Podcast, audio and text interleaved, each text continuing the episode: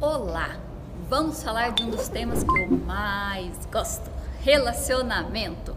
Se você já é casado, vou orar pela sua vida para que você tenha uma vida conjugal abençoada. Amém? Deus te abençoe em nome de Jesus. Agora, se você é solteira, ainda há uma esperança no fim do túnel, eu estou falando com você. Estava eu assistindo, não sei se era uma série, não sei se era um, um filme, eu não lembro nem que filme que é. Olha o horror que tá a cabeça da pessoa. Enfim, aí tinha uma hora que ele falava assim para ela: você tem que estar com uma pessoa que tenha certeza de que você é a única opção. Vamos destrinchar isso. Eu fiquei lembrando de algumas coisas que ao longo da minha vida, né, ao longo dos aconselhamentos e das conversas, eu já ouvi falar. É, chega às vezes alguém para falar assim: ah, é, é, muito ciumenta, é muito ciumento e não sei o que e tal. Aí virou e falou assim para mim um dia: ah, é, você decide então o que, que você quer? Isso você vai mudar nisso ou daquilo? Porque se você não quiser, eu não posso mais perder tempo, porque tem uma fila me esperando. Gente, se fala um trem desse pra mim na minha época de solteira, eu ia falar tchau, vai com Deus. Mas eu, eu não ia pensar nem um segundo, a, a, a, a resposta já está na ponta da língua. falei assim: vá com Deus. Se tem uma fila, meu filho, eu não sei o que, que você está fazendo aqui. Azar o seu, tá perdendo.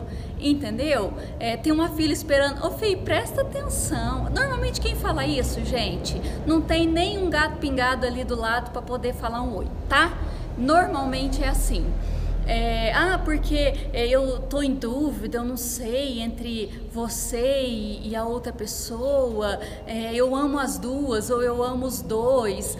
Olha, por favor, vai orar, tá? Vai buscar Deus, porque falar para mim, ah, eu amo os dois, eu amo as duas, amo as duas ao mesmo tempo, ah, porque não sei o que. Se você está nisso, pelo amor de Deus, corre, foge, vai dar ruim em algum momento. Sabe? Se se está em dúvida agora, imagina lá para frente. Depois que casar, depois que entrar uma rotina, depois que tiver que lavar, passar, cozinhar, né? Não, então eu vou pagar alguém para fazer isso. Que bom, sorte a sua, mas você vai ter que administrar a casa, se tiver filhos, vai ter que administrar os filhos, cuidar dos filhos, criar os filhos. E tudo isso gera um tempo e uma energia e uma conversa e um acordo dentro de casa muito grande que se existem dúvidas se é você ou não, se deveria ter se casado com você ou não, se deveria até ter se casado, né?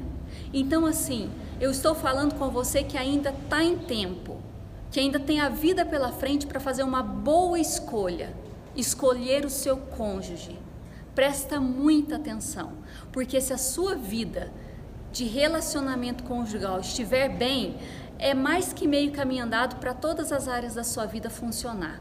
Agora, se não estiver bem dentro de casa, aí você vai ter um problema muito sério que com certeza vai desgastar, vai te entristecer e muitas das vezes depois por causa de filhos, por N fatores, ah, acabas ficando num relacionamento ruim porque não consegue se separar e nem deve, e nem deve. O que Deus tem é uma vida em família restaurada e tudo mais, mas infelizmente nós sabemos que chega em certo ponto que não tem jeito mais e não tem problema.